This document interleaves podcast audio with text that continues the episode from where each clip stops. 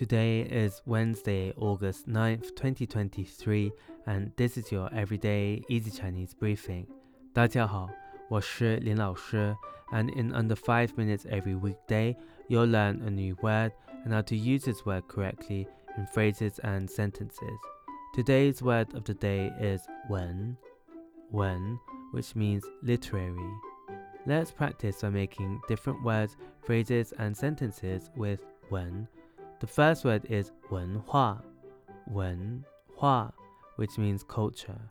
A way of using it in a sentence is 这个城市有丰富的历史和文化。这个城市有丰富的历史和文化。This city has a rich history and culture. Another word we can create with 文 is 文章,文 Zhang. This is a noun that means essay. A way of using it in a sentence is 我正在写一篇关于环保的文章。我正在写一篇关于环保的文章。I'm writing an article about environmental protection. Finally, we can create the word 文明,文明, which means civilization.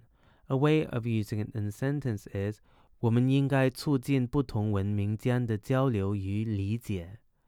我们应该促进不同文明间的交流与理解。